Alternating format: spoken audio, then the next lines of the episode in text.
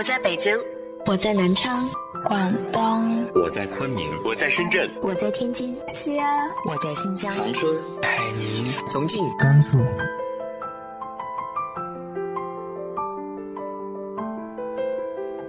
这里是 FM 幺八零八四，昨天的你的现在的未来，我是主播背着吉他的蝙蝠女侠。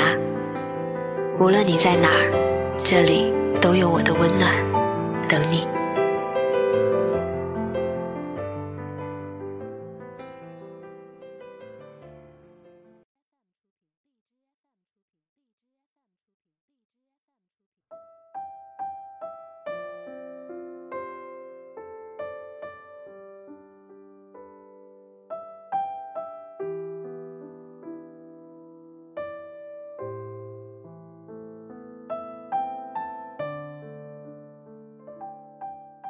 嗨，亲爱的你，晚上好。我的一个姐姐跟我说，她有晚睡症，总是要熬到两三点才肯睡，早了就是睡不着。一开始我觉得很奇怪，后来和群里的听众们多交流之后，发现很多年轻人都有晚睡症啊。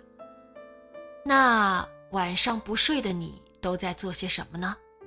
今天和大家分享的文章来自于沈十六的《一个人失眠》。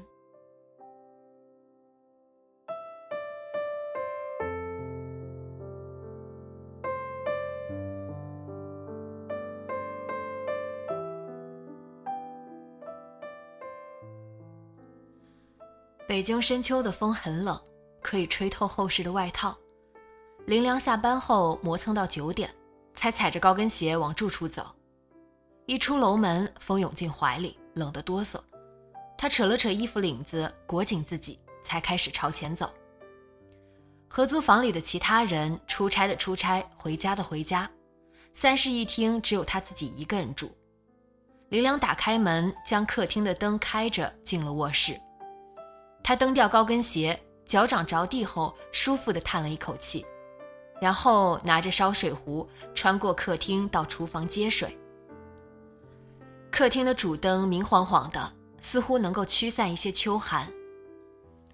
林良烧上热水，称了称体重，又搭配好隔天要穿的衣服，才换了睡衣，半躺在床上看电影。他盯着屏幕，有些走神。时间过得有些慢，电影像拉长了镜头，一帧一帧地播放着画面。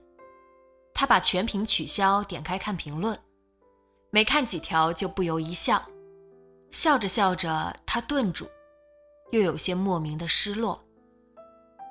电影提不起劲头，他摸开手机，开始跟一个朋友在线上聊天，时常是看一眼电脑，确认下电影的情节，再收回目光，继续跟朋友聊天。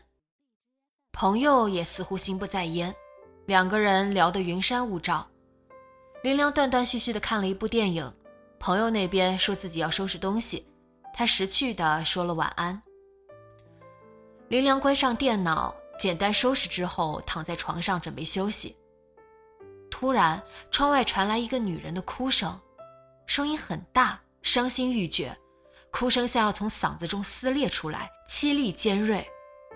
房子里的窗帘一直拉着，他有些好奇，但不敢打开看。林良的房间临街，噪音比较多。时常有晚归醉酒的人撒泼，或汽车突然刹车的声响。他睡眠质量不好，常常睡得很轻，一有声响他就会醒。楼下有路灯，对面是一块空旷的暂未开发的住宅用地，远处一家酒店，一到傍晚便亮起五颜六色的彩灯，广告牌上的字来回闪动，惹人心烦意乱。对于有些嘈杂的环境，他考虑过换房子。但他很喜欢这个小区，尤其是小区里面的中心花园。一到夏天，有月季，有绿植，还有三两只躲在冬青丛里的小野猫。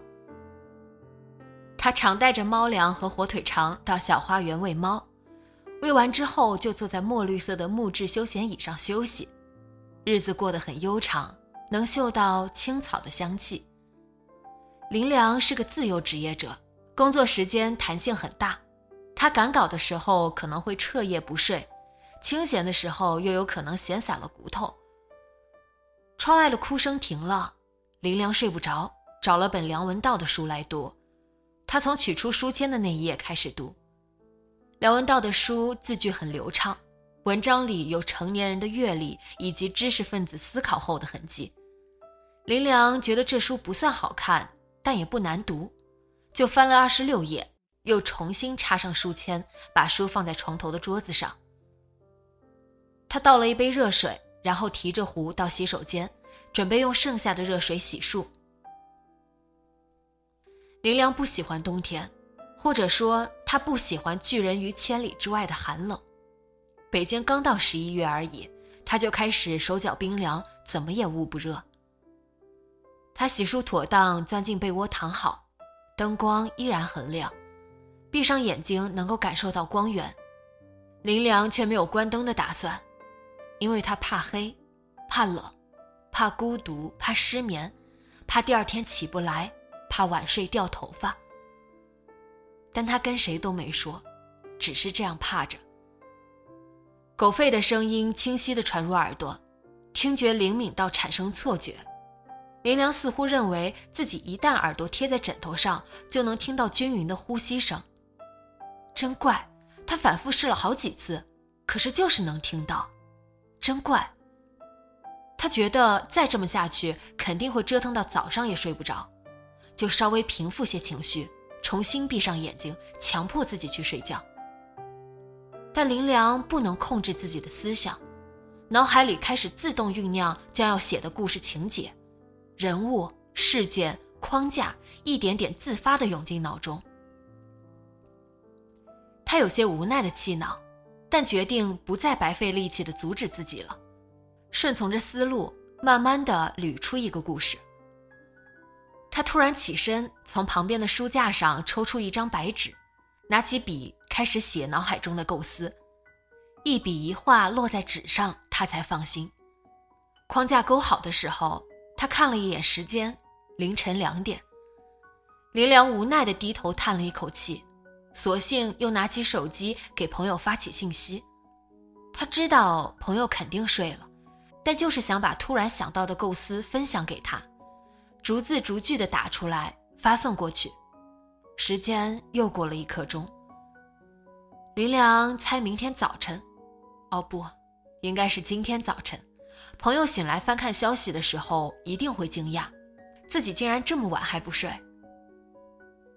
夜真长，天也总这样黑。林良发完短信还是没有睡意，便在网上闲逛。他看到骆驼的头像还亮着，便点开发了个笑脸。骆驼是林良的师兄，真名叫罗拓，不过大学时候同学都叫他骆驼。林良在社团认识他的时候，跟着其他人叫，也就叫习惯了。骆驼人很高很瘦，不过面目普通，文质彬彬的。现在在一家广告公司做策划。骆驼回了个笑脸，问：“这么晚了，怎么还没睡？”“睡不着。”“你呢？为什么呢？”“加班，客户明天九点要新创意。”完成多少了？我是不是打扰你了？林良有些不好意思。没事儿，快完成了，正好休息一下。骆驼敲完字，靠在椅子后背上，伸了个懒腰。他看了看时间，又开口说：“林良，你还不去休息吗？明天不上班？”一点都不困，我也很想睡，但一躺下就胡思乱想，很烦啊。骆驼点了一支烟，抽了一口，说：“下次早点睡，把生物钟调整过来就好了。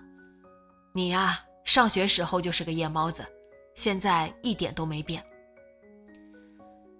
林良想反驳，却找不出合适的理由，只好哼哼哈哈的答道：“大师兄教训的是。”他突然想起来，第一次见骆驼的时候就说过这句话：“这个人就爱教训人。”哼你自己也没怎么变啊。林良问他：“你还记不记得咱俩第一次见面啊？”骆驼想了一会儿，他比林良认识自己要早知道他。林新生的那天，自己就见过他，但这不算他俩第一次见面吧？他回复说：“不记得了。”林良盯着屏幕愣了一会儿，原本兴奋的情绪突然像落潮一样退得无影无踪。他抱着电脑躺回床上，调整成最舒服的姿势。他说：“大师兄，你明天开始多买点核桃吃，以形补形，应该有用的。”不然你过不了几年就会得痴呆症的，我真担心你啊！骆驼哭笑不得，倒也没说什么，只是又看了看时间，对林良说：“真的不早了，快去休息吧，这么晚睡对身体不好。”林良觉得这种催促很别扭，但他没说，只是从善如流的说：“好，你也早点休息。”他下了线，整个人钻进被窝，闷了好一会儿，突然掀开被子，拿起手机，打开备忘录，第四百三十一条写：“笨蛋，大笨蛋。”然后关了手机，又接着睡觉。骆驼看着林良灰掉的头像，把一整根烟抽完，才关了对话框。他想起林良让自己买核桃的事，突然笑了一下，然后打开策划的 PPT。继续剩下的大半内容。凌晨三点，这个城市还有许多房间亮着灯。路上车一驶过，狗吠的声音就一阵接一阵的袭来。谁说秋风恼人？林良觉得睡不着才最恼人。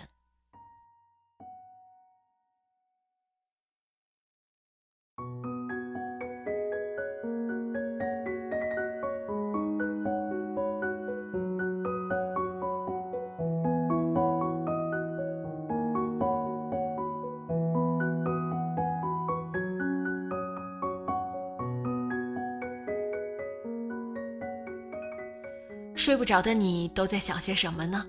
直接在节目下方留言分享给我吧。今天的节目就到这里，节目原文和封面请关注微信公众号“背着吉他的蝙蝠女侠”，电台和主播相关请关注新浪微博“背着吉他的蝙蝠女侠”。今晚做个好梦，晚安。